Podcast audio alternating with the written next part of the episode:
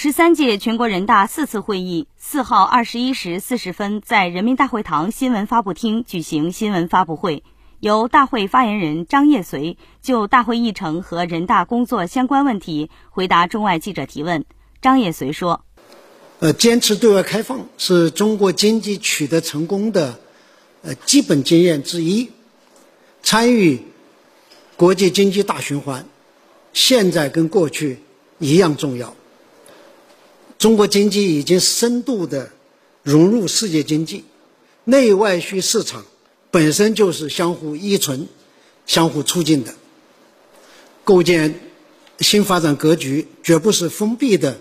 国内单循环，而是开放的、相互促进的国内国际双循环。是通过发挥内需潜力，使国内市场和国际市场更好联通。以国内大循环吸引全球资源要素，